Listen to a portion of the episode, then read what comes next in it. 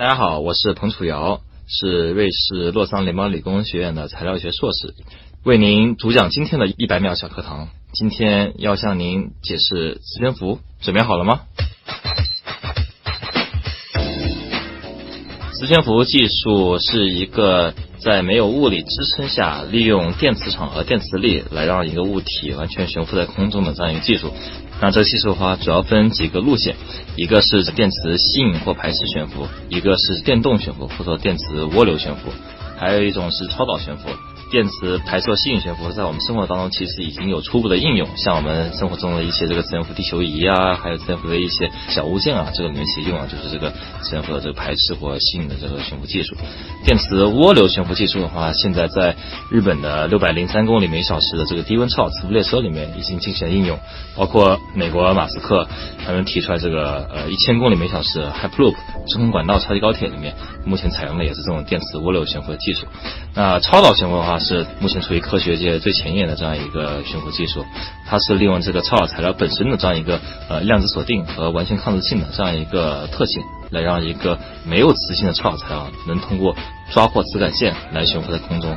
那它这个悬浮的话是目前最稳定的这样一个悬浮技术，而且在正向、侧向、反向多多角度上面都可以实现悬浮，并且可以让两个超导体悬浮之后它互相不干扰，可以相互交错的运行。那么这是三种目前我们主流的这个悬浮技术。那它的这个应用的话，其实也非常多，像高速磁浮列车呀、中低速磁浮列车，这是现在比较火的两个应用。包括像这个磁悬浮的这样一些呃轴承啊、物流运载呀、广告展览呀、教育游乐，以及这个减震，包括汽车悬挂系统这块，其实都有非常多的应用。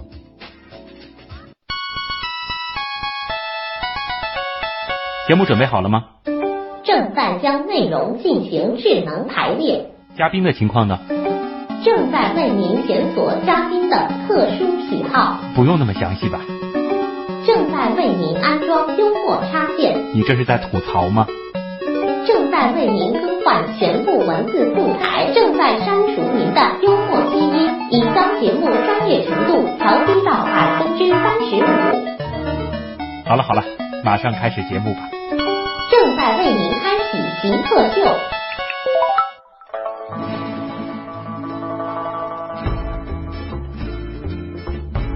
欢迎各位来到本周的极客秀。本节目由上海市科委支持播出。各位好，我是特别喜欢收集各种各样有磁性的冰箱贴，然后把它贴在自己冰箱上面的旭东。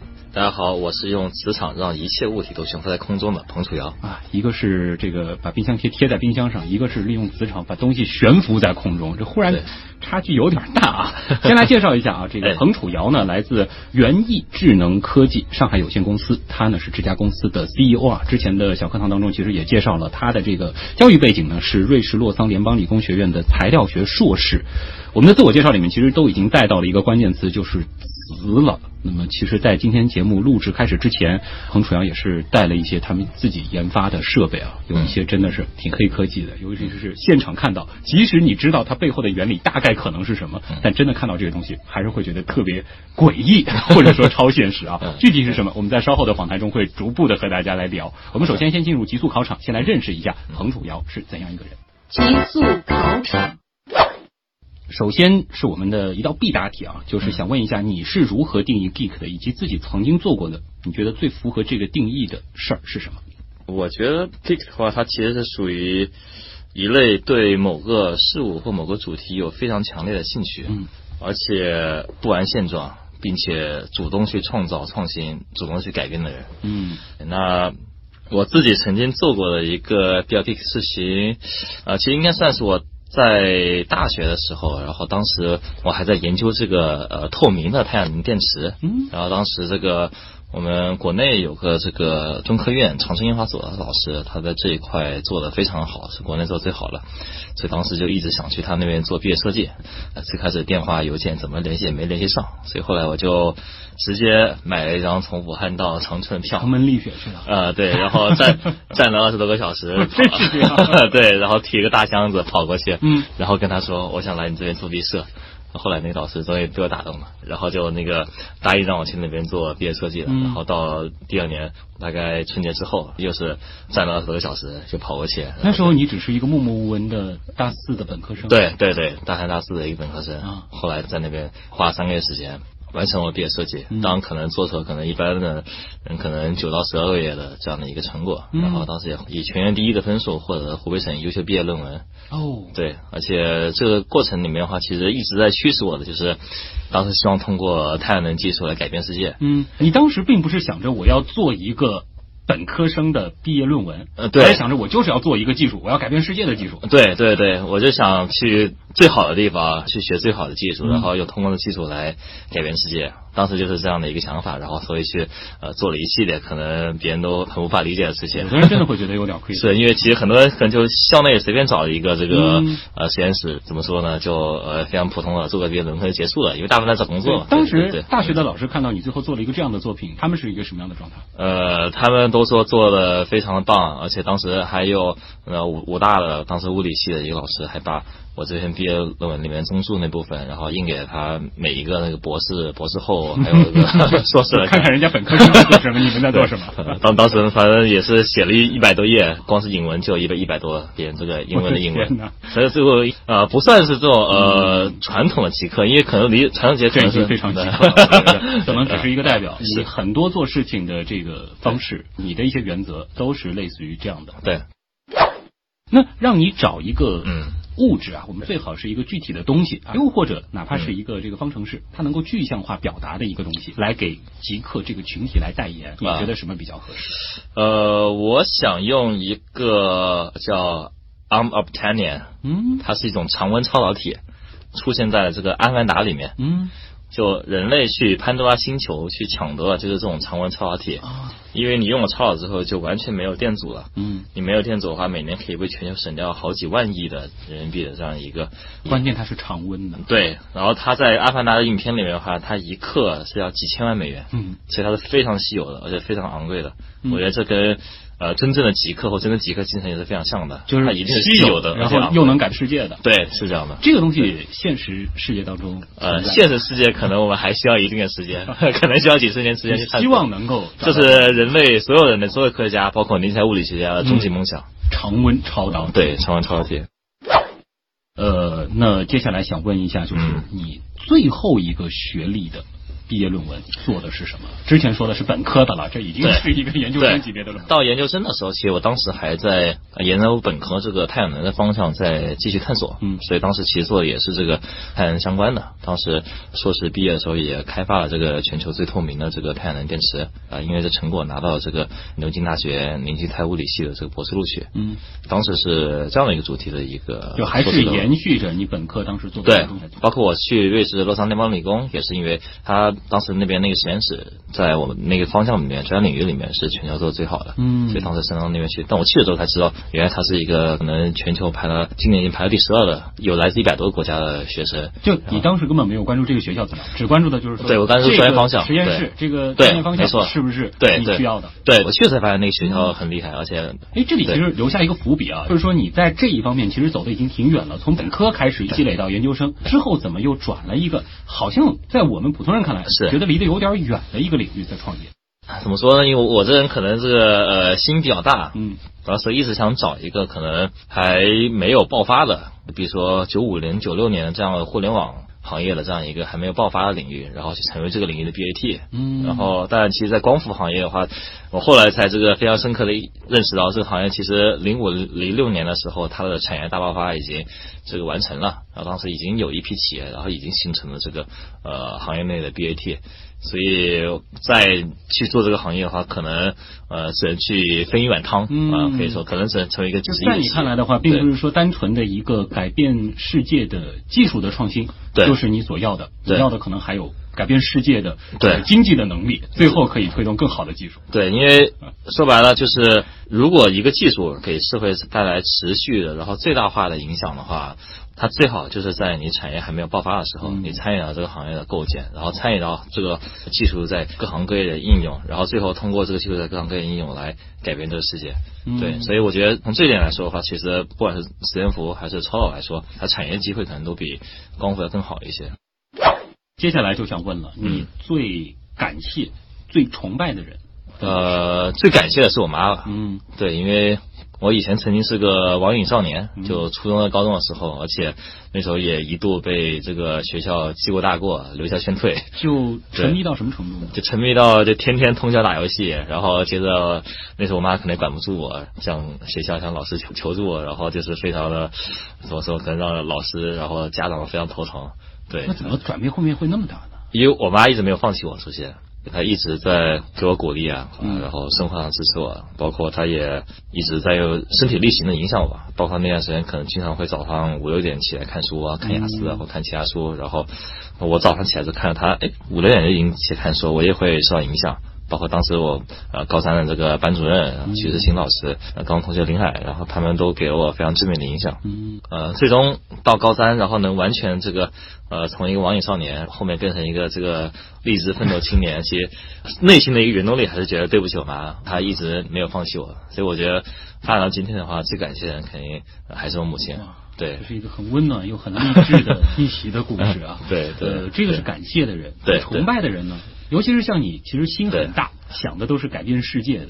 那有没有这样子的人是你正在追崇拜的人，或者就说以他为榜样？我觉得像你这样的人可能不会有崇拜的人了。首先，我就是有点可能不是特别理解，就崇拜到底是个怎样的感觉。但我我我很很欣赏的企业家，而且有很希望说，哎，能通过他们的这样一个经历里面是汲取能量的一些企业家，像那个 Elon Musk。像这个任任正非，嗯，呃，他们都是可能中国包括世界上最伟大的这个呃技术型的这个企业家，嗯，是真正通过技术来改改变世界的。就是首先有技术，然后又能够做商业。对，包括 Elon Musk 还有 Steve Jobs 他们的这个传记，我都一页一页去读过。Elon Musk 放弃这个斯坦福博士出来互联网创业的决定，也给了我很大的鼓励，所以让我当时也放弃牛津博士，然后加入了前面一家创业公司。关键就是说，是要有情怀，又有头脑，又有技术的。好，是。回答下一个问题之前呢，先和大家说一下彭楚瑶的这个背景啊，真的是应该叫彭总的，好像是入选了二零一七年福布斯中国三十位三十岁以下精英的榜单啊，记住啊，是福布斯中国这个榜单。对，作为我们。极客秀的一道必答题，我其实特别期待这一道题的答案是什么啊？呃，想问一下，就是说你在平时的这个工作当中，包括现在创业的这个团队当中，有没有一些这个设备比较有代表性的啊？像我们的这个磁悬浮无线充电灯，应该是比较具有代表性。就你开始展示的那个一个灯泡可以浮在这个半空中，而且还能亮啊，然后灯泡发光。这个现在零售价是多少钱？这个零售价的话，大概在五六百左右吧。五六百左右。对，呃。刚才还给我展示了一个非常炫的东西啊！我给大家描述一下啊，像这个啊，可能这个如果大家去健身房的话，二十公斤左右的这个哑铃片、杠铃片这样子的一个一个盘，然后上面呢可以再浮一个更小的，关键它可以悬浮十十几厘米，应该是可以到八点七到九个厘米左右。然后上面关键可以再放很重的东西，对，十公斤，就有点如果说这个大家。再脑补一下，有点像以前那个神话故事当中的那个飞毯啊，就类似这样的，这样子的一个展示设备的确很炫。它的这个售价呢？呃，它的话大概是在一公斤在四千到六千左右。一公斤是什么概念？一公斤就是按悬浮重量来定的啊。啊，对对，一公斤在四千四千到六千。所以你今天展示的这一个是。远不止一公斤，所以这个要几万块钱啊。对，但如果是一公斤以下的话，就会相对便宜一些。哎，我们就以公斤为单位吧。啊，可以，也可以。下一个问题就是说，想问一下，您现在一年的收入啊，可以自掏腰包啊，这个不考虑你是老板的关系啊，就问你们的这个团队来买多少公斤重的？这个设备啊，就是应该问能买几吨了吧？呃，一年的收入 现在还在创业的初期啊，而且我自己是在净往公司里面投钱，也不从公司拿钱啊，所以收入还属于负的状态。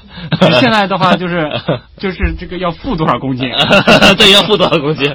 对，可能负负可能呃负个好几百公斤可能。这个团队现在多久了？呃，现在我们其实成立大概半年多了，还属于非常新创企业。所以就以这个团队来说，你的收益目前为止。只是负的，对，目前还是负的。当然能进榜，可能就说明还不止这样一个团队。因为入榜三十位三十岁以下精英的话，他的倒不是以收入来作为你衡量的，嗯，他主要是看你做的事情有没有意义，嗯，然后有没有价值，包括你这个人的经历，然后看他觉得是不是一个可能未来有潜力为社会创造很多价值的。在未来，对，可以买这个几吨啊、几十吨级别的 这样子的企业家，可以这么说吧。嗯，好。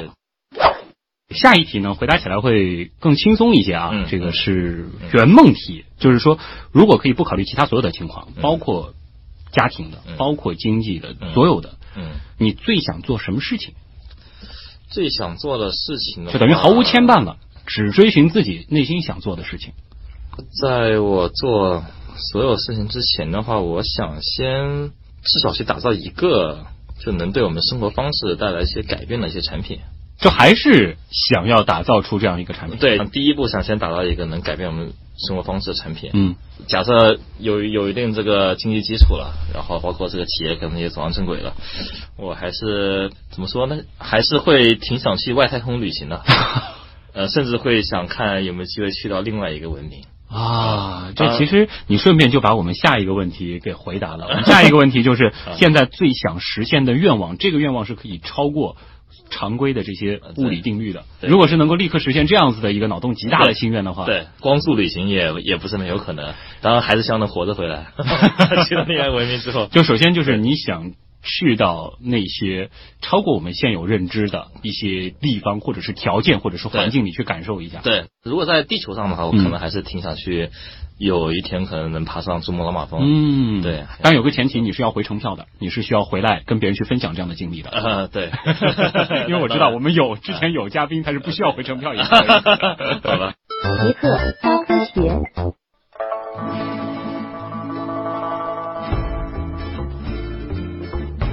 欢迎各位回到极客秀，本节目由上海市科委支持播出。大家好，我是特别喜欢买各种带磁性的冰箱贴，然后把它贴在自家冰箱上的旭东。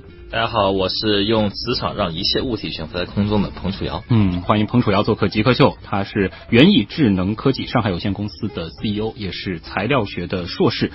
呃，说实话啊，今天聊磁，我小时候。第一次见到磁铁的时候，是深深的被这种东西着迷的。当时我就在想，哎，这个东西它有这个斥有吸这两种非常明显的这个力，就在想是不是有可能我把这两块磁铁其中一块能够把它放在上面。但是小时候捯饬了半天，好像没有办法让一块磁铁非常稳定的这个悬浮在上面。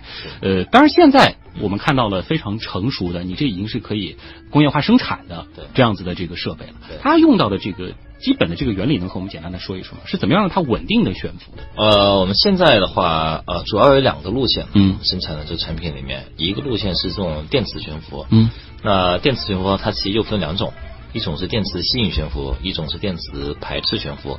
电磁吸引悬浮的话，其实相对就比较容易一些，它是利用那个一个异性相吸的这样一个原理，然后把一个物体能通过吸力，然后把它固定在空中。但同时的话，它在相吸的这个磁体上面又加了一个线圈，嗯，给它一个排斥力，相当于是当你有了一个吸引力和排斥力的平衡的时候，然后物体就悬浮在空中了。嗯对，这是电磁吸引悬浮。那电磁排斥悬浮的话，它其实会更加复杂一些。它下面的话会有一圈的这样一个电磁体或者是永磁体，然后给了上面的这样一个物体吸引力、排斥力，包括约束力，然后几个力的平衡，嗯然后让它浮在空中的。它其实中间的话会有更多更复杂的一些电磁场啊，然后包括电磁力、重力各方面嗯方面力的平衡。最后能让它保持在空中。嗯，就是从原理上，我相信有些朋友会觉得，哎，感觉好像如果说知道一些这个高中的物理学的一些知识，是好像应该能够去理解它大概是怎么一回事儿。但是把这样子的原理，最后到一个能够应用的这样子的一个产品，其实中间可能还是有很多的技术难点对需要突破的。对对你觉得就是说这个过程当中最难的几个点在哪？呃，我觉得对于电磁悬浮来说的话，呃，电磁吸引悬浮现在其实已经在呃产业化，其实做的还比较多了。像上海浦东磁浮列车，它其实用是本质上是基于这种电磁吸引悬浮来把车悬浮在空中的。嗯当然，那个长沙中六磁浮列车，它其实也是用这个电磁吸引悬浮来让车浮在空中的。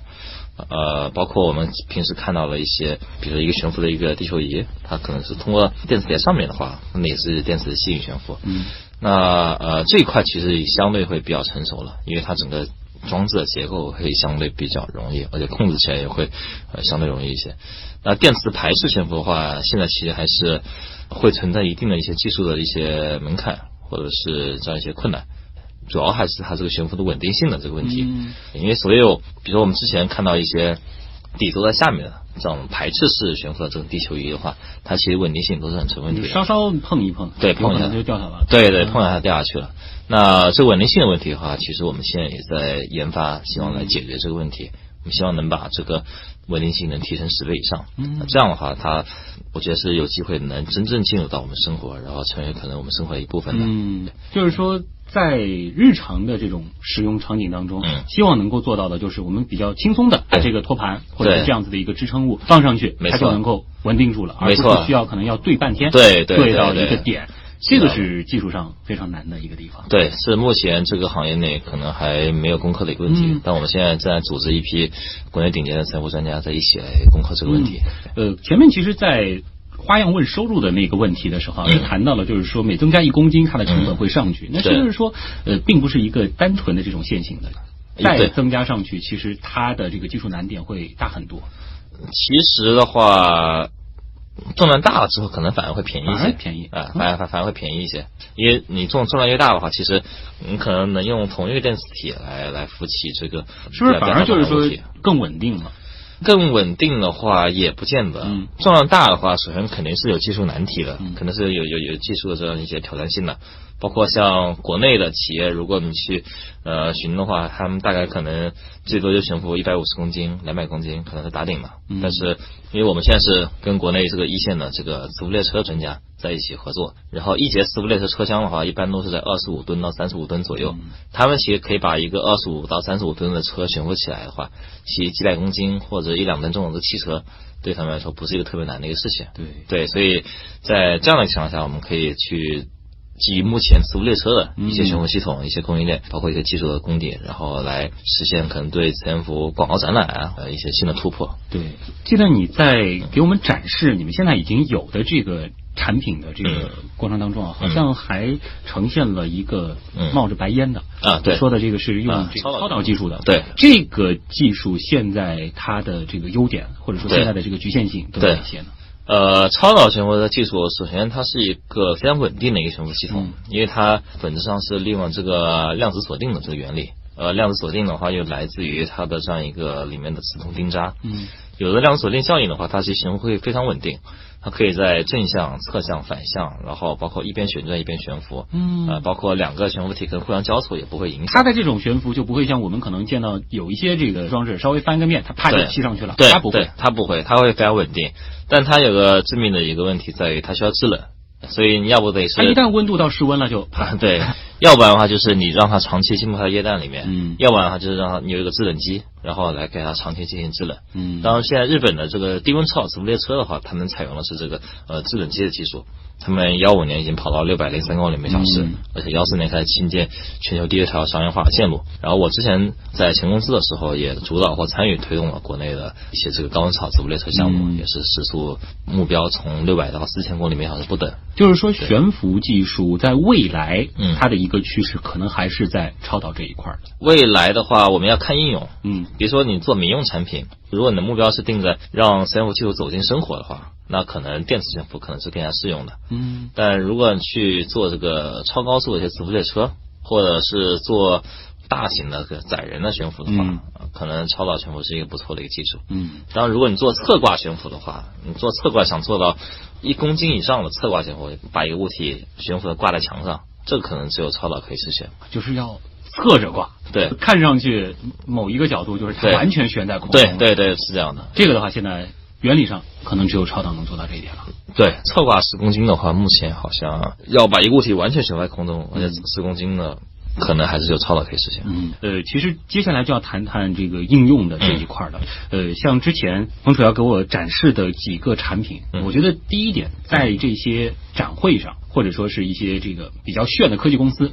做一个商品的呈现，那应该是非常非常棒的。包括极客秀，如果说以后我们要做一些线下活动，甚至可以为你们租一下这样的这个设备，我觉得应该是非常有亮点的一个装置。是，但是我在想，我家里需要怎么样的一个场景才会去考虑用你这样子的一个装置？我暂时想不到，无非就是说我有一个书房，你要有一个书房的亮点，我买一个这样子的悬在空中的灯，可能有一定的必要，但是好像和实用它离得有点远。我们现在也希望解决这个问题。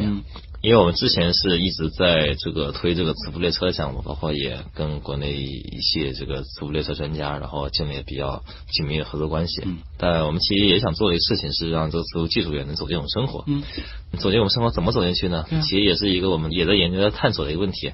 那从生活中的刚需来说的话，目前我们能看到的可能。广告展览它是一个比较强的刚需，对，能吸引更多人来看，是。创造更多的收入，而且能引发大家拍照、发朋友圈，会形成自传播的一个效应。这个东西呢，现在看可能很新鲜，如果五年以后每个商家都用了这样子的一个东西，他就没有这样子的这种动力再去买了。所以广告展览也是我们的第一步，嗯，然后同时的话，其实我们现在也还在做高端礼品啊，包括一些这个教育的解决方案啊，然后包括玩具这一块。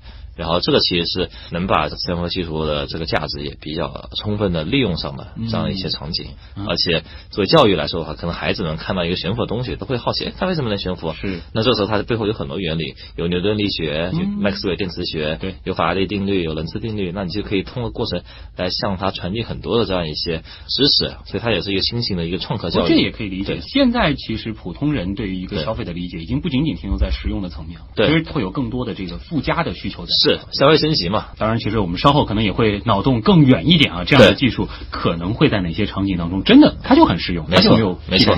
那前面其实已经聊了很多了，大家应该已经知道，它现在正在做的呢，就是把一些东西悬浮起来，当然利用的呢是各种各样的悬浮技术啊。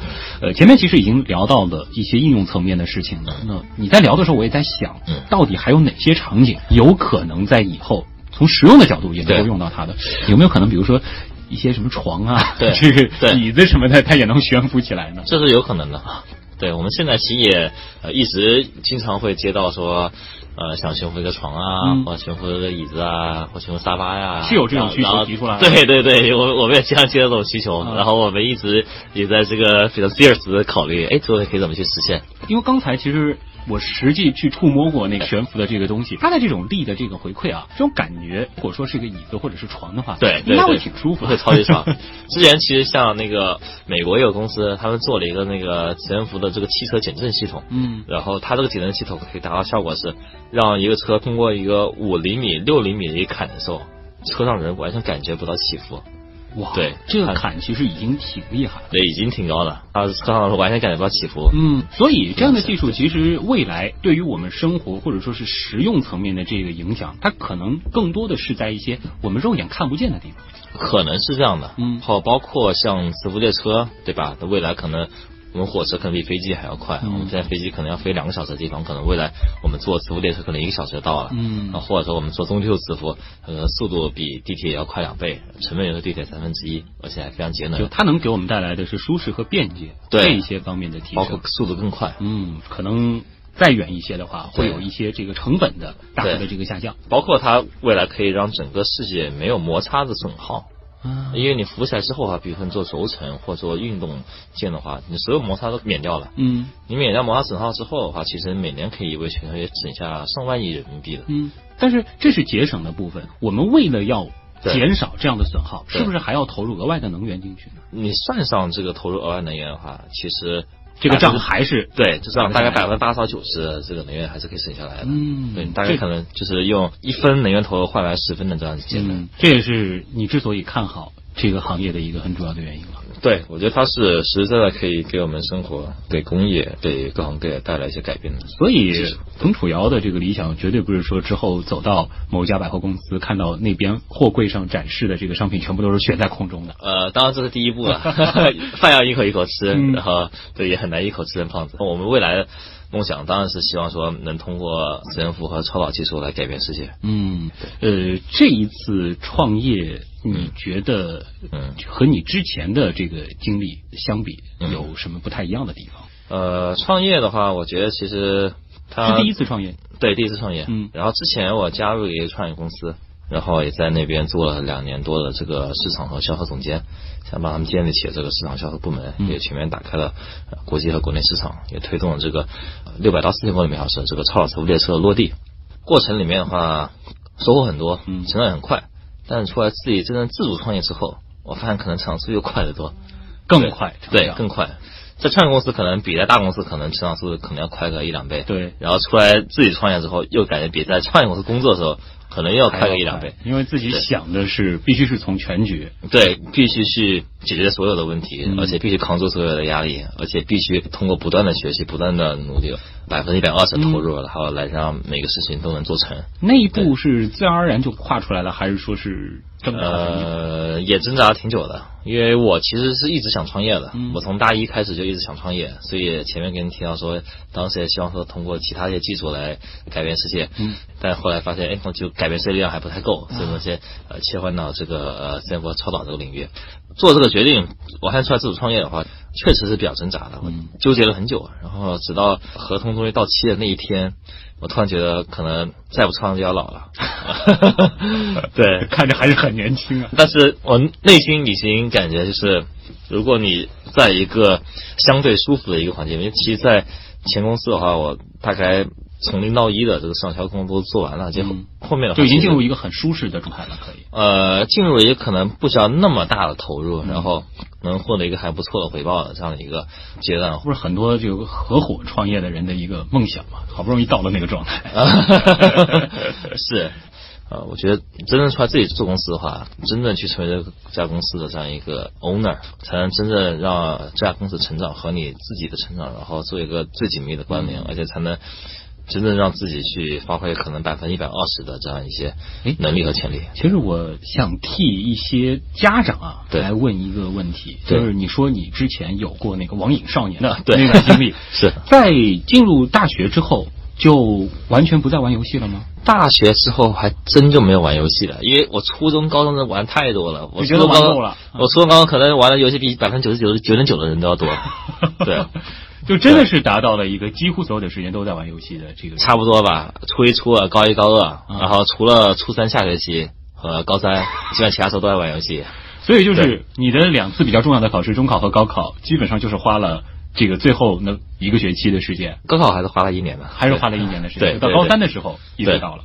其实每一个人的这个天赋啊，或者说各方面的一些环境什么都不太一样啊。这个路每一个人的都没有办法说是去复制。但是我觉得其实也给一些家长，包括给一些孩子一些希望，就是说你有这样子的一些想法，对，或者说你想要改变了，什么时候都可以。对对对，是这个我觉得完完全是这样的。所以我觉得大家如果在读初三、高三的话。如果现在成绩还没有达到自己呃理想中的状态，不要紧，还有有半年时间、一年时间，可以做很多事情，可以有很多改变。像我当时可能就实现了一个初三是从实际从年级两百多名到最后十三名的跳跃，然后高三大概是从年级一百六七十名到最后二十七名。那只能说还有另一方面，就是天赋本来就很好。没有没有没有没有，这个还是当时也投入很多时间，包括也是这个母亲啊。呃，学校老师啊，朋友啊，都有很多这个正面的影响。前面其实好像提到，就是说你后面是拒绝了牛津大学的那个凝结态物理的这个博士的 offer，呃，也是因为就觉得你前面提到的那个，你觉得这个产业最好的那个时间，或者说最好的那个机会的点，这是一方面原因，这是一方面原因。另一方面原因，这是一方面原因，就是想找到一个可能更加 promising，而且现在还没有爆发的行业。然后我呢，参与到这里面去，加速这个行业的成长和爆发。然后，当其他方面原因的话，也是因为我一直一直想创业，我要去。牛津去读博的话，其实相对来说是一个稳妥的一个路线。就是你去那边读完博，可能要去做个博后，做个博后可能回来当个教授，当教授，然后再回来去做这样一个创业。然后，其实我前公司的副总他就是这样一个路线。我们之前其实访谈过，也有一些嘉宾会有这样的路线。对对对，他是剑桥的博士博后，然后也是交大的副教授，然后一边做公司啊，这也曾经是我的这样一个既定的目标。对。但当我发现一个可以更快的来实现科技创业。是通过创业来改变世界的这样一个路径的时候，哎，我发现这个路径对我来说特别吸引。就是你觉得和你的梦想相比，生命太短暂了。确实，因为你不知道哪天你会你会你你会死去，然后对，倒不是这个意思，就是说我们能有限利用的这个。没错，没错，没错，没错，要最大化。对，就是你总总是希望用最短时间来产生最大的价值，然后给社会创造最大价值，给世界带来最大的改变。那之后会再去安排吗？再有一个时间回到学校？之后的话说不好了，之后可能如果等企业稳定之后，说不定像王石，然后去读个什么哈佛，读个 读个读个剑桥，对对对，他这个珠穆朗玛峰还是还是一个想想完成的一个事情。对对对，好，对，呃，这里是正在播出当中的极客秀啊，彭楚瑶呢是元艺智能科技上海有限公司的 CEO。接下来呢，我们就进入问题来了，再来看看网友对于他以及他们的团队还有哪些有意思的问题。问题来了，问题来了，问题来了。晚秋清风他问了一个哎和你们的这个团队做的事情非常相关的问题。他说现在很流行的那种磁悬浮盆栽是什么原理？关键他问了能否 DIY？嗯，可不可以自己做？对。同时呢，他还问了这些磁悬浮的盆栽一定要电力驱动吗？为什么做不到一块磁石稳定悬浮在另一块或者另一组磁石的上空呢？他想的可能是更酷的一种搭配。对，呃，这是一个很好的一个问题。然后首先的话，其实。比较流行的这个悬浮盆栽的话，它其实利用的是这种电磁排斥悬浮的这样一个技术，就是我刚刚提到下面可能有一圈电磁体、永磁体形成一个排列组合，包括有一个呃磁传感，然后来让物体能浮在空中的，它是一个电子吸引力、排斥力和约束力几个力的平衡，嗯，来让一个物体悬浮在空中这样一个技术，然后。DIY 的话是可行的，然后成本的话，其实呃量产的产品可以做到几百块钱。哦，对对对，啊不不会太贵，包括我们现在这个呃磁悬浮无线充电灯，大概也是几百块钱的这样一个价格。就如果说动手能力很强，也了解它的这个原理到底是怎么回事的，是可以 DIY 出来。是有机会 DIY 的，但是它其中的话有一些比较就是 tricky 的一些地方，比如说它这个呃中间的电磁体的这个位置的这个摆放，还有它这个姿态角度的这样一个调控。嗯，然后就如果就是调控不当的话，它可能就无法稳定悬浮于物体。它整个呃调控啊，还有整个生产器还是比较精密的。嗯，对，相对来说就可以 DIY，但是 DIY 的难度不算小。呃，对，目前还不算小，但我们的这个超稳定悬浮系统开发出来之后的话，可能会小很多。嗯，啊，你们其实可能也会考虑。做这样子的一些 DIY 的这个辅助，对我们我们也在考虑，包括这其实是一个非常好的一个教育套件，包括磁悬浮，其实它可以做成具有教育科普性质的玩具啊，也可以去做成具有玩具性质或游乐性质这样一些科普的课程或者工具。不过想一想，如果说家里的这个花园啊，这个这些植物都是悬浮在那儿的，然后再冒冒烟啊什么的，是 是很先进的感觉。是的，是的，是。那呃，为什么不能一块磁石稳定的悬浮在另一块或者是另一组上空？还是说只是？普通人的设备可能比较难做，其实技术上是可以做的。因为其实你要把一个磁石悬浮在另外一个磁石上空的话，你首先得做到一点，就是它的这个磁场，它得有一个空间，然后能让你被悬浮的物体刚好能陷在那个里面。嗯。比如说，你如果是一个磁石的话，它这样一个呃磁感线是从中间然后发散出来，然后再一个回路，然后再回去，然后另外一个磁石也是这样一个结构，然后它两个之间它其实如果是吸引的话是可以吸到一些，因为它磁场就两个直接耦合了，但如果是排斥的话。它两个磁场是没有办法说就是固定在一个位置的，它会排来排去，排来排去，就是找不到稳定悬浮那一点。嗯，所以如果你要去把它稳定悬浮在一个位置的话，是必须用电磁体来进行调控。嗯，因为电磁体能提供一个把它锁定在一个位置的这样一个电磁场和这样一个电磁力。在这样的情况下的话，才能稳定悬浮在空中。所以你看到我们看到这个电磁体，其实里面都是在不断的在主动控制的啊，然后这样才让它稳定悬浮在一个位置。而你只是一个泳池的话，两个排斥力的话是没办法的。对，这这也是违反物理原理的。对，就是说，如果是利用电，是能够实现这样的效果。对，当然就是你每上面要多摆一组，可能它的这个难度会更高一些。啊，是是是是，可以这么说。就是说，原理上其实还是有这种可能性的。未来的话，其实有一种新型的磁性材料叫反磁性的材料。嗯，反磁性的材料可能确实有可能让一个物体就浮在一个磁上面，不需要通电。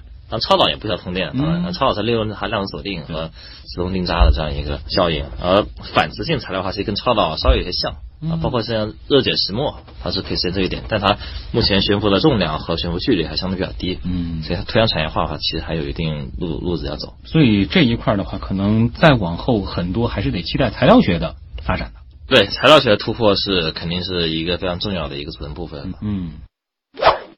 下一个问题来自红衣钢铁侠啊，他的这个问题我觉得其实细想之下挺有意思的。他说，为什么超导体可以悬浮在这个磁铁上，却不能悬浮在地面上？地球本身不就是一个大磁铁吗？呃，对，地球本身确实是个大磁铁，但是地球本身的这个磁铁，它在地表表面的这个磁场其实是非常的低的。嗯，呃，它可能比一个。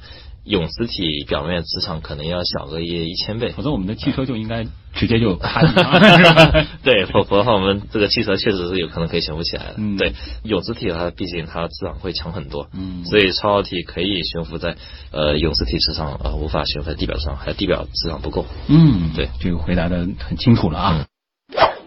八个半柠檬啊，他的这个问题说是磁场可以穿透一切吗？应该说，磁场可以穿透很多没有磁性的物质，嗯，比如说穿透一个塑料，穿透水，我穿透我们手指，我穿透这个呃 K T 板等等，但它比较难穿透有磁性的物质，因为有磁性的物质或者是它本身就有一个呃磁场，嗯，本身这个磁场的话，就是当你外加一个磁感线的时候，它其实是会跟它本身上产生一定作用的，嗯，要不是耦合，要不是排斥。如果是个金属金属板的话，它磁性小的金属板可能还能大部分穿过去；如果磁性大的金属板呢，可能直接把它给这个阻隔了。嗯，对，涉及到就是说我们定义物质啊，它的这个定义本身是限定在一个怎样的范围？对，物质有磁性，嗯，那可能比较难穿透；物质没有磁性的话，会相对好穿透。嗯，呃，梅青这个问题我觉得特别好啊。他说这个关于磁悬浮有哪些伪科学可以帮助我们辨别一下？我觉得现在最大的一个误区就是磁悬浮辐射的问题。嗯啊，这个可能是很多几乎所有来到我们展台的人都会问吧？他会不会？对对，很很很多人都会问这个问题，然后我们就特别不理解。其实从原理上面来说的话。磁悬浮列车，包括我们生活中用的，我们现在做的所有磁悬浮装置，它辐射是非常小的。嗯，如果下下次然后去浦东机场坐磁浮列车的时候，可以注意一下，就进站之前那个展板上面，它其实是明显给一系列参数的。这个电吹风的辐射剂量是普通磁浮列车辐射剂量十倍以上。我觉得你举的这个例子很好，就是说磁悬浮这么大的家伙，况且如此。对，更不用说生活当中的这些小物件。对啊，对啊，因为它其实原理很简单，它是一个低频的。而且闭合的磁场。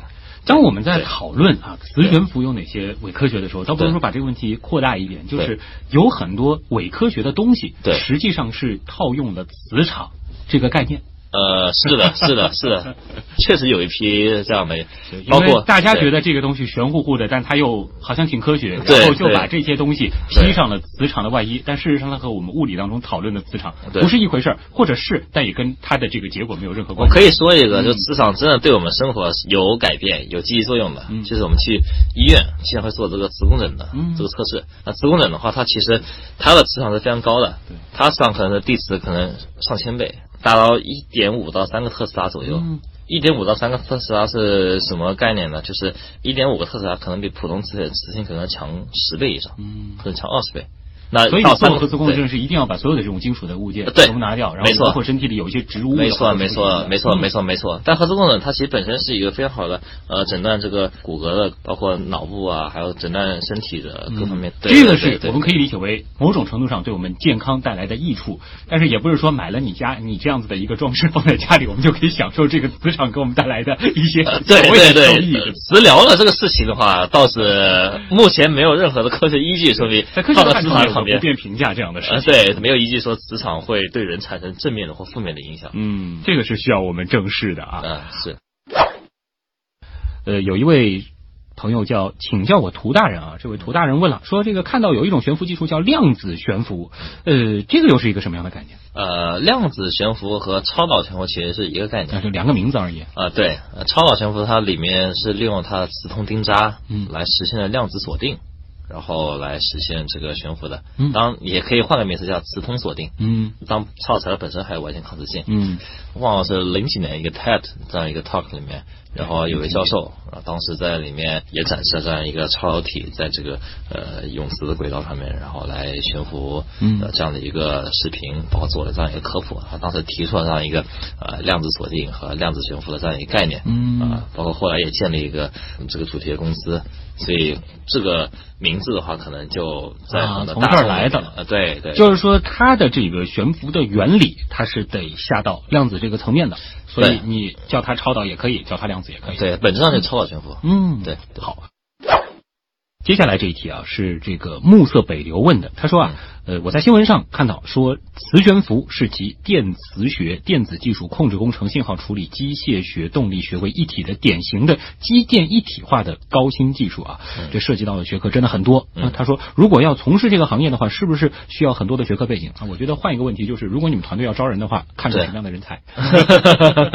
呃，确确实需要非常交叉的一个学科背景，嗯因为它其实是一个新型的一个交叉学科。它可能不仅需要这个电子学控制，然后机械电子相关的这个呃知识，它可能也需要材料学的知识，嗯包括运用一些新的一些材料，包括可能反磁性的材料啊，或者是超导材料啊等等。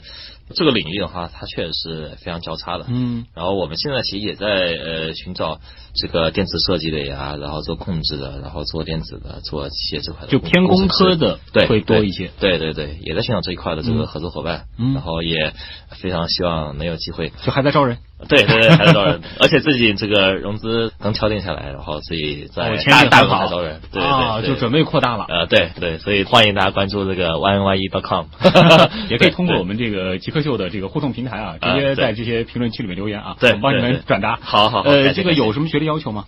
学历要求的话，主要还是看动手能力，还看做做过的项目。嗯然后学历这块，我觉得对我们创业公司来说，其实还是比较开放的对，不是嗯不是最关注的，还是他以前他做过什么项目，然后解决过什么问题，嗯然后他能帮我们解决什么问题。嗯对，我觉得这个是我们最就。现在的话，招人还是属于基本上都要你亲自都要过一对。，肯定的。早期嘛，包括像可能马斯克，他可能招了大概一一两百人了，他还在每个这种员工都要面，嗯因为每一个加入的这样一位同事的话，其实都决定公司的基因和文化。嗯打个比喻的话，现在做一家公司可能就像是建一个一百层高楼一样啊。假设一百层就意味着达到世界五百强的目标，但现在就打打地基，太对地基的话，每块砖都非常重要。嗯，对那也祝愿啊，之后这个高楼能够越造越高啊，真的是能到一百层啊谢谢好的那也再次感谢彭楚瑶啊，非常有意思、非常有理想的一位青年极客，做客我们的极客秀。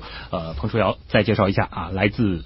元艺智能科技上海有限公司啊，大家如果想要这个应聘的话，也可以去搜索一下。啊，源是电源的源，艺是博弈的艺。好，以上就是本周的节目，我是旭东。本节目由上海市科委支持播出，咱们下周再见。